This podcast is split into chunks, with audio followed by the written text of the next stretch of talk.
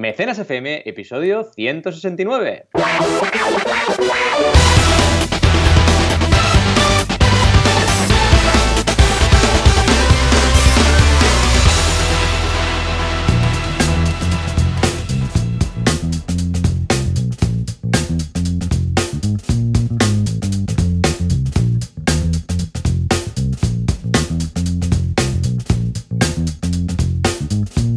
Y bienvenidos a Mecenas FM, ya sabéis, el podcast donde hablamos de financiación colectiva, de crowdfunding o del señor crowdfuncio, depende de cómo nos apetezca en cada momento.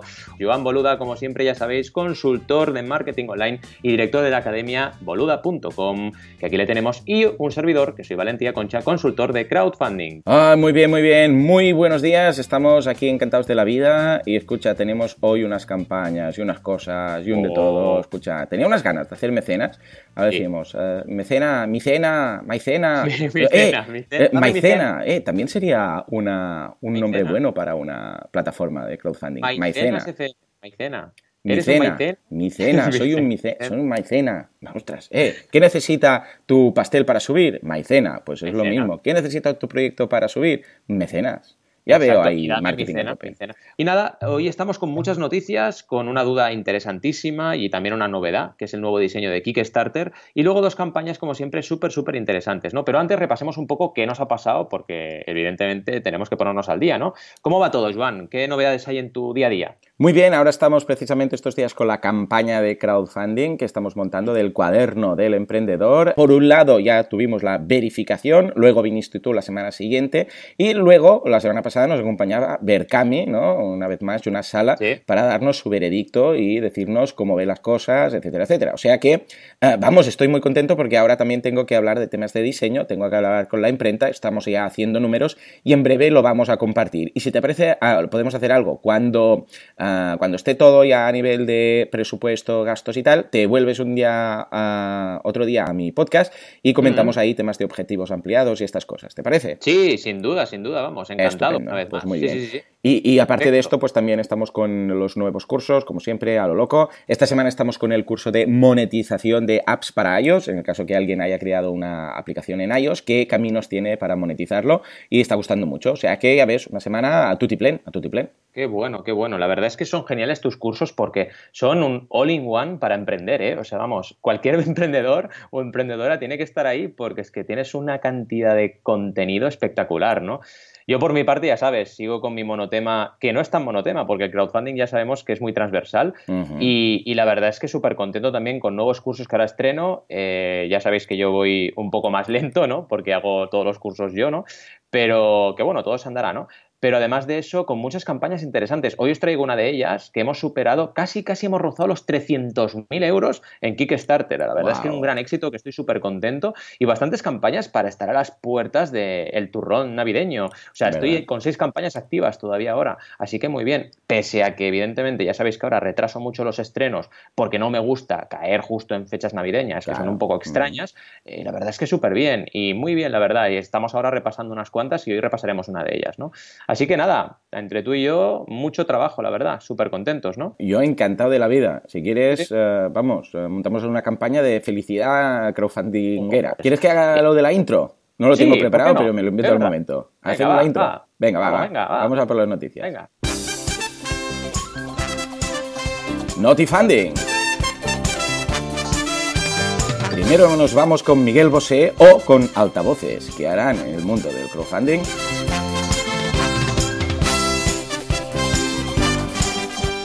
Luego el periódico se atreve de hablar de crowdfunding, concretamente del éxito de Vitrus Biotech. ¿Lo habrán escrito bien? Crowdfunding, Vitrus Biotech, muchas letras raras. Y siendo España no podríamos saltarnos el mundo del tocho. Vamos a hablar del mundo inmobiliario, renovarse con crowdfunding o morir. ¿Qué? ¿Cómo lo ves? Ha quedado bien, Bien, ¿eh? bien, bien. Y mira, mira, si lo alargamos un poco más, lo cuadro con la música, fíjate. Y ya, vamos allá.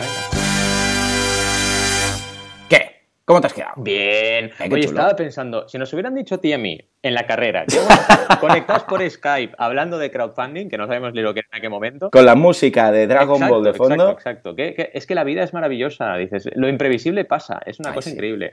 Ay, qué bueno. Pues sí, sí, la verdad es que es súper buena tu introducción y la primera noticia es un notición. De ah, Miguel Bosé ha decidido sacar su disco en crowdfunding. Miguel Bosé, Miguel Bosé. Si de hecho pones Bosé en Google Imágenes y solo sale Miguel Bosé, ¿no? Supongo que está por IP, ¿no? Pero bueno, eh, de hecho son esos altavoces tan, tan super high tech, ya sabéis, la marca Bosé, que es famosísima, pues he hablado esta semana de ello, ¿no? Que es una, grande, una gran marca que se mete en el crowdfunding. Ya sabéis que cada tanto voy haciendo repaso. Y oye, es una pasada que esta supermarca, que tiene una de recursos, vamos, no diré infinitos, pero un montón de recursos, diga, oye, pues ¿por qué no hago unos, unos auriculares que ayuden a la gente a relajarse y dormir bien? Fíjate, ¿no? Eh, claro, estamos hablando de innovación. Pues ¿qué han hecho? Lanzar una campaña de crowdfunding para probar si la gente quería o no quería esto. Y vaya si lo querían. De hecho, casi 3.000 personas han apoyado esta campaña y aproximadamente, bueno, casi 450.000 dólares recaudados, ¿no? Pero más allá del dinero, esto es un estudio de mercado, en, vamos, en, estado puro, ¿vale?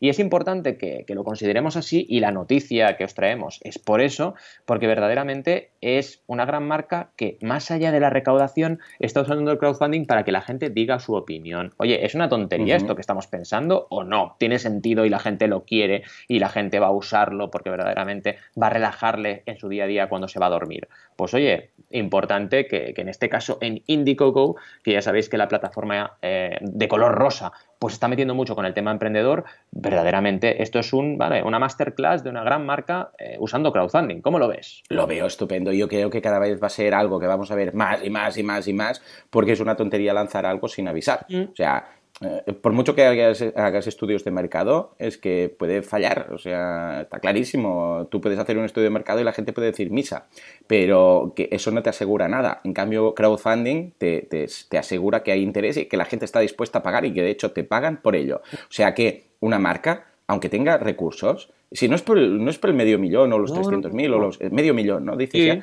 no es por el medio millón es por eh, la validación de la idea. Exacto. ¿Les gusta estos auriculares? Pues vamos ahora a fabricarlos. ¿Que tenemos además medio millón? Da igual. A ver, ya da igual. Pues mira, mejor tenerlo que no tenerlo. Pero ya, ya os digo yo que no le viene de ese medio millón a la gente de Bose, precisamente, para lanzar un nuevo producto, porque lo tienen. ¿eh? Lo que pasa es que tienen la validación del mercado, 3.000 personas ahí diciendo que sí, que sí, y ahora cuando lo lancen, pues mira, tienen ese dinero, evidentemente, para financiarlo, pero aparte tienen la validación de mercado. Y yo creo que las marcas cada vez lo van a hacer más y más y más. Y fíjate un detalle importante que seguramente pasará desapercibido para mucha gente, pero no para los mecenas Que estamos aquí todos, es que han limitado las unidades, ¿vale? Y ahora ya no se recauda más porque ya no se pueden comprar más, porque están todas agotadas, ¿vale? Les quedan 10 días, pero claro, ya no se pueden comprar, a no ser que ellos digan, oye, voy a sacar otra tiradita de 450 más, ¿vale? Pero lo han limitado, muy inteligente también, porque seguramente están en fase de preproducción, de hecho están en etapa de prototipo y no quieren liarla, no quieren tener aquí eh, 10.000 y luego tener un problema de producción. Así que muy inteligente también, y esto demuestra lo que tú decías, que no lo están haciendo por el dinero, porque si no sería, venga, aquí que compre todo el mundo y, y venga, la locura, ¿no? Pero no, ellos quieren controlar muy bien la producción. Así que nada, un notición y súper contento porque cuantas más marcas se metan aquí, más gente abrirá los ojos y dirá, eh, que esto no es para pedir dinero, dame algo. No, no, no, que es mucho más potente el concepto, ¿no? En fin, y seguimos porque ya hablamos de Vitrus, Vitrus Biotech o Vitrus Biotech, hablamos de ellos, eh, clientes míos recaudaron más de 600.000 euros en Capital Cell en una campaña de crowdfunding de inversión y antes se habían hecho una de recompensa, estuvieron en CrowdAce con nosotros, un encanto, Albert, Albert Jané, y nada, el periódico, ni más ni menos que el periódico, habla de ellos, ¿vale? Y es interesante porque han titulado el artículo de las plantas al parquet, ¿no? Al parquet de inversión. Y la verdad es que muy bien, habla de todo, habla de que es una empresa que aplica tecnología de células madre de plantas para la cosmética y la salud, de cómo han lanzado esa campaña de equity crowdfunding, dicen ellos, de crowdfunding de inversión y han recaudado esos 600.000. Y también muy importante, lo que está diciendo es que eh, una parte de estos recursos estarán destinados a cubrir los primeros costes para entrar en el mercado alternativo bursátil el MAP, ¿vale? O bien la bolsa europea, paneuropea, que es la Euronext. Es interesante porque, claro, fíjate que esto está directamente dirigido al crecimiento de la empresa, ¿vale? Es importante que tengamos en cuenta esto, ¿no? Cuando hacemos un crowdfunding de inversión, oye, estamos creciendo y verdaderamente nuestro objetivo es como empresa ir creciendo. En recompensas es validar, es decir, aquí cuidado porque son objetivos completamente distintos, ¿no? Eh, de hecho, el artículo del periódico, que por cierto está muy bien escrito, y aquí Albert seguro que tiene parte de culpa, ¿no? el CEO de la compañía, porque les ha explicado eso, ¿no? Que verdaderamente en esta fase de crecimiento importante es importante también contar con inversores que apuesten por el proyecto. Y también hablan de los datos. Duplicar facturación es lo que esperan para el 2018 y están estimando un objetivo de 1,1 millones de facturación. Así que verdaderamente es una empresa que está en total fase de crecimiento. ¿Qué te parece la noticia? Buena, ¿no? Muy bien, súper buena noticia. Ya ves que el crowdfunding, bueno, es que es lo que decías tú, no te vas a aburrir, no es muy monotema. Monotema es, bueno, crowdfunding, pero como casi, casi como yo podría decir marketing online, porque es que estás en todas partes, o sea, el crowdfunding está en todas partes, está en las finanzas, está en emprendedores, está en el marketing y está en cualquier sector. O sea, que en ese sentido lo veo muy bien, muy buena noticia. Escucha, un avance más eh, a favor del futuro del crowdfunding, sí. señor. Y sabes que me gusta un poco también de, de tu trabajo y del mío, ¿no? Que es que es muy dinámico porque cada cliente es una historia, cada cliente es un sector. Eso es genial, ¿sabes? De decir, oye, ahora estoy con, ya me dirías tú, ¿quién me iba a decir que iba a estar con un cliente que es células madre de plantas? Pues mira, estoy aquí, ¿no? Y esto es genial, es hmm. genial porque te, permite estar súper activo siempre y aprender un montón cada día, que esto al final siempre lo digo yo, yo aprendo tanto de mis clientes como ellos de, mí, ¿no? De mi experiencia. Sí, señor. En fin. Sí, señor. Sí, sí, yo, yo me veo muy afortunado por eso, ¿eh? precisamente porque de cada cliente aprendo de su sector, a no ser que sea un cliente de un sector repetido que ya había hecho en algún momento y tal, que puede pasar, ah, vamos, lo veo estupendo. Yo siempre me gusta mucho de este, de este trabajo, que también te pasa a ti, porque aprendes de cualquier sector en el momento, porque lo te, tienes que empapar del sector en cualquier tipo de cliente, sí, señor. Y ahora vendría ese efecto de sonido de terror, porque es renovarse o morir, es el artículo de, ahora, ¿no? Es el Vamos a poner un dum, Ahí está. Cuidado con el sector inmobiliario. Me encantado lo que has dicho. Estamos en España, hay que hablar de tocho. Sí, sí, evidentemente, ¿no? El crowdfunding inmobiliario, que es el monotema que tenemos en la prensa, pues el mundo habla de eso, de que renovarse o morir, que me parece la verdad en este caso eh, sensacionalista, pero también real, que, que realmente la tecnología está revolucionando el sector inmobiliario. Y eso, evidentemente, eh, con plataformas como Hausers, hace que tengas que estar muy, muy al día, ¿no? Hablan del property y technology, por ejemplo, ese elemento o esa manera de hablar precisamente de que la propiedad y la tecnología cada vez están más maridados en el mundo eh, actual, ¿no? De hecho, imaginaos poder ser copropietarios de una vivienda, dice el artículo, por tan solo 50 euros. Pues eso verdaderamente es lo que está ocurriendo con Hausers y con muchas otras plataformas que te permiten o ser inversora o inversor de un proyecto o incluso participar más allá de eso. También eh, fijaos que habla de la cantidad de compañías que están trabajando con ese, digamos, PropTech, ¿vale? Propiedad y tecnología que lo están mezclando hablan de que a finales de octubre en España había ya 160 compañías de este tipo. Vamos, me parece una locura, ¿no? Pero bueno, esto dice el artículo.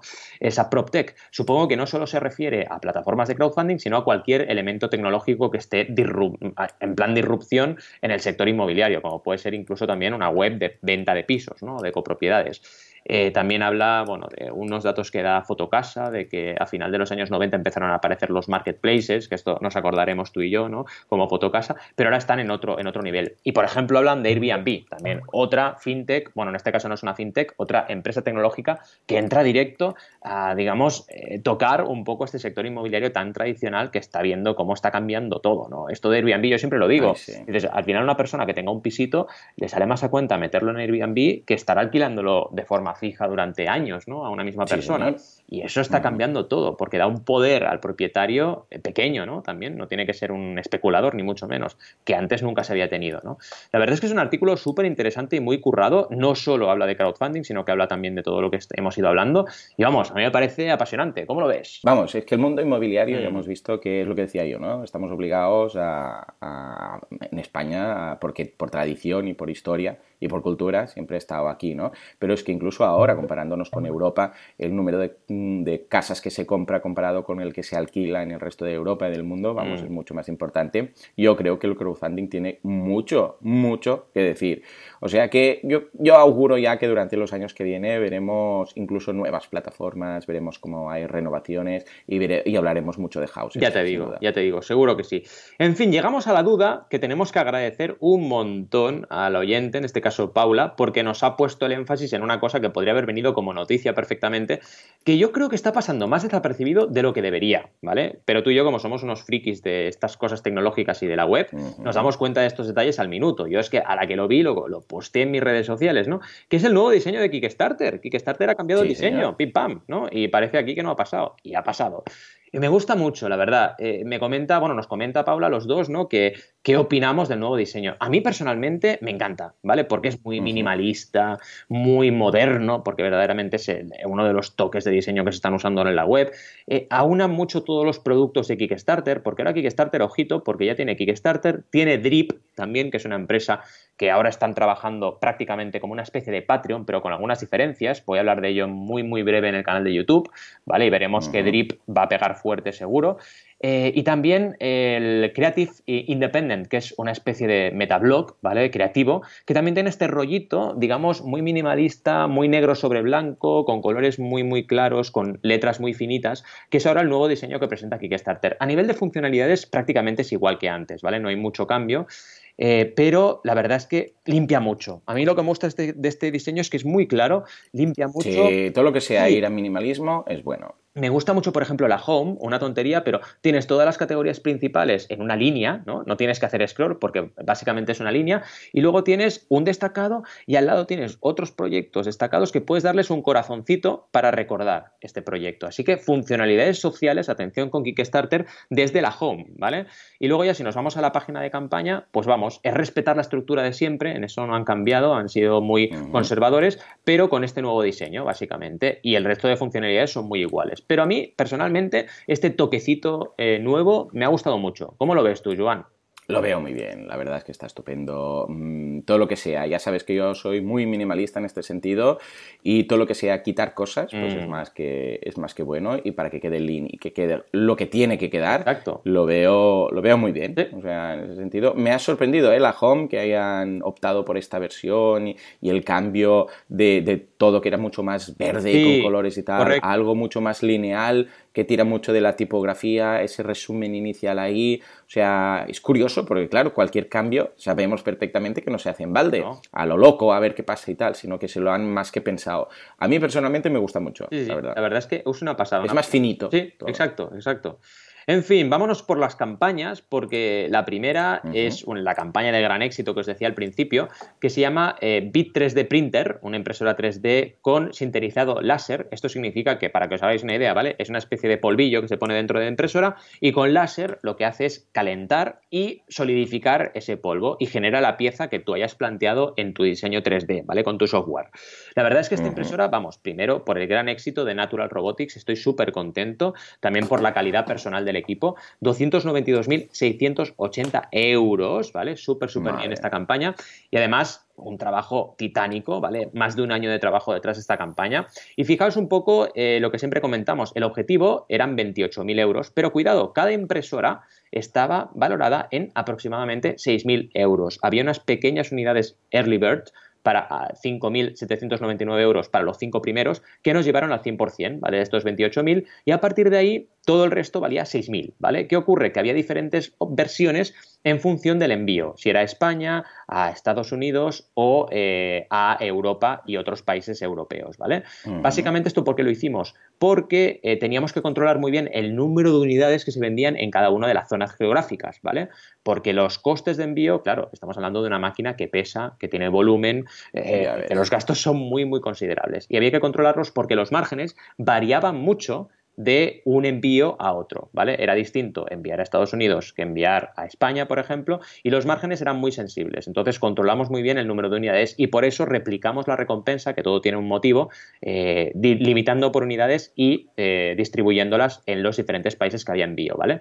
A nivel de diseño, súper currada, porque verdaderamente este trabajo se ha hecho muy bien. El vídeo es muy chulo, con imágenes aéreas, con drones en Barcelona, muy guapo, muy guapo. Sí, la verdad es que... Disparando láser. Disparando láser, ahí, ¡ah! súper locura. Está súper, súper currado. Y luego a nivel de, como decía, de diseño, eh, vale, se ven muchas piezas impresas, porque claro, cuando hablas de una impresora 3D, tienes que hablar de la calidad de impresión, ¿no? Porque el tema de esta impresora es que una impresora similar a nivel eh, industrial, digamos, cuesta cientos de miles de euros. O sea, cientos de miles de euros. Ha habido un montón de pequeñas empresas súper interesadas por este proyecto porque 6.000, el precio depende de con qué lo compares, ¿no? 6.000 eh, verdaderamente es barato es barato para este tipo de tecnología. Y claro, súper encantados. Y la verdad es que ha habido mucho emprendedor, mucha empresa de diseño, mucha empresa de arquitectura, etcétera, que se han quedado una máquina sin pensarlo dos veces, ¿no? Y luego también otra cosa importante que han trabajado son los GIFs animados, que yo soy súper fan de los GIFs animados.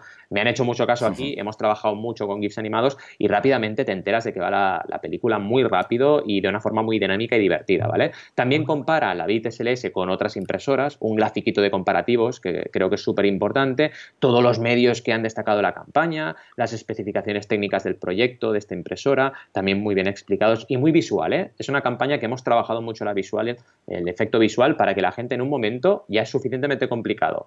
Es decidir, una, tomar una decisión de compra de 6.000 euros de valor, como para encima tener que estar leyendo, leyendo, leyendo, y que no te lo pongan fácil. ¿no? Curiosidades, porque también, vamos, tener aquí un consultor que está detrás de las campañas tiene que servir para que os enteréis de cosas curiosas. ¿no? Por ejemplo, cuando fuimos a probar esta campaña, Kickstarter nos dijo, me encanta, pero cuidado, ¿sabes qué quiero? Quiero que me envíes un vídeo de cómo me grabas las instrucciones de software una por una y cómo la impresora reacciona. ¿Esto por qué lo hicieron? Lo hicieron para que no les estuviéramos vendiendo una caja vacía. ¿Vale? Que fuera muy bonita, que el vídeo estuviera muy currado, pero que luego no fuera real. Y evidentemente quedaron convencidos y encantados, ¿no? Otra curiosidad, eh, la gestión de las preguntas y comentarios de la gente, ¿vale? Por ejemplo, nos han llegado a preguntar, y esto hay que decirlo porque es verdad, sobre la situación política en Cataluña y en España, ¿vale? Y nos lo han preguntado y hemos tenido que responder, oye, que no pasa nada, que no hay una guerra civil, que esto va a llegar, que estamos trabajando con, eh, perfectamente, que no está llegando ningún, en ningún momento ningún problema, etcétera. Sí, sí, nos lo preguntaron, ¿eh? lo preguntaron. Nos lo preguntaron y tuvimos que respetar eh, y hacer la respuesta al momento, ¿no? También, evidentemente, nos preguntaban cosas técnicas, el tema del IVA también nos lo preguntaron y había que estar ahí, Héctor y yo, el CEO de Natural Robotics y yo, pues constantemente conectados por WhatsApp, comentando la jugada, mirando la corrección del idioma en inglés, porque la campaña es totalmente en inglés, también para tener una guía de cómo se respondía a cada caso, etcétera, ¿no? Así que bueno, una campaña súper interesante, con un gran éxito, pero un gran trabajo detrás. ¿Qué te parece? Yo, de hecho, cuando eh, hace un par de semanas o tres eh, la conocí eh, en CrowdX, yo ya pregunté, ¿hay algún friki que se haya comprado esta impresora para tener en casa e imprimirse sus cositas? Y me dijeron que sí, un italiano, de hecho, ¿no? Que incluso fue ahí, físicamente les di les dio el dinero en mano y dijeron, no, no, no me dé el dinero, ves a, la campaña. Y decía, no, que quiero ser un pre-early bird, ¿no?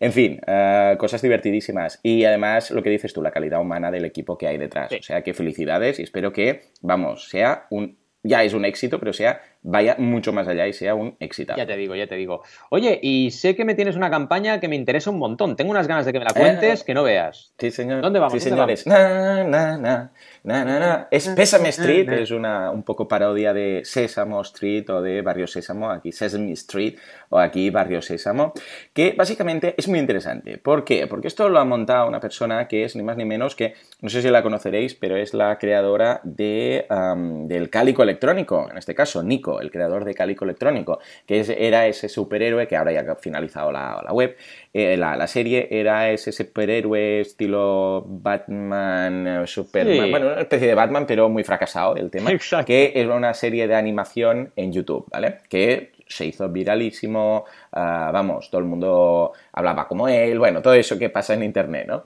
Bueno, en este caso pues se ve la, parte más humana de Nico, porque Nico ha creado, ya hace tiempo, que creó una serie que se llama Pésame Street, que es vegana, es una serie de animación vegana, que básicamente es qué dirían los animales si pudieran hablar. Entonces él crea unos cuantos protagonistas, pues un toro, un cerdo, unos pollitos, una vaca, etcétera, los tiene ya todos creados y eh, hace un poco de activismo vegano en ese sentido. O sea que lo que hace es crear la serie y en su eh, hasta ahora la tenía creada y no había dicho nunca nada, pero eh, hizo hace muy poquito un canal en Patreon. Abrió un canal en Patreon que es en patreon.com barra Pesame Street y ahí se ve un vídeo que sale él ahí dibujado, se autodibuja y dice pues bueno, que él es vegano, que descubrió esta forma de vida, descubrió lo que pasaba, un poco lo, que nos ha pasado a todos los veganos, ¿no? Mm.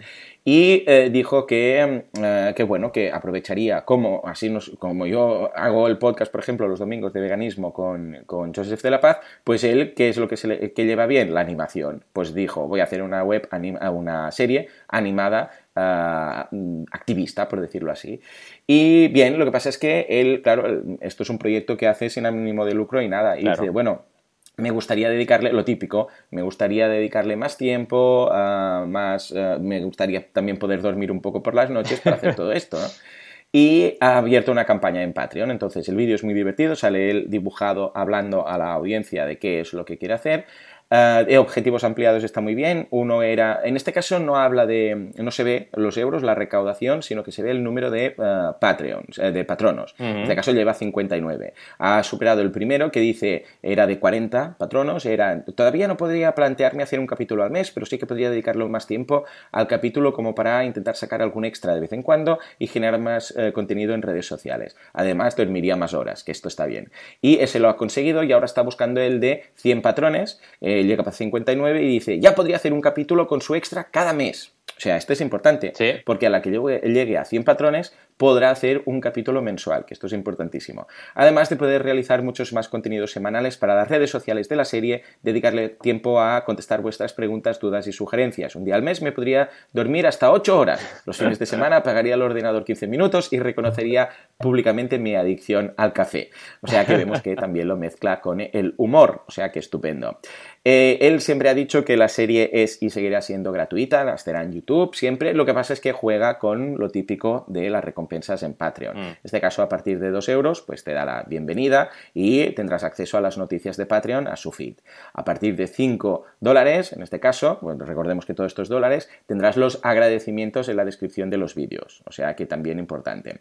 A partir de 10 euros, te dice, hoy va, gracias, eres lo más grande, y recibirás atención un dibujo hecho por él con personajes de Pesame Street dedicado. Qué guay. también muy bien, pero lo que pasa aquí, lo que veo que falla en esta recompensa es que es una sola vez. Mm. Ah, claro, no, es recurrente. Pero bueno, seguimos, 25 dólares. Dice, wow, gracias, eres el fucking crack. O sea que, una vez más, vemos que va mezclando con humor. Dice que vas a poder ver los vídeos, lo que se juega siempre en Patreon, en primicia, el día antes del estreno. O sea que, una vez más, se juega con eso, ¿no? Ah, con 50 dólares, retrato de María Pizarro, o sea que también tendrás un retrato digital con tu animal eh, de María.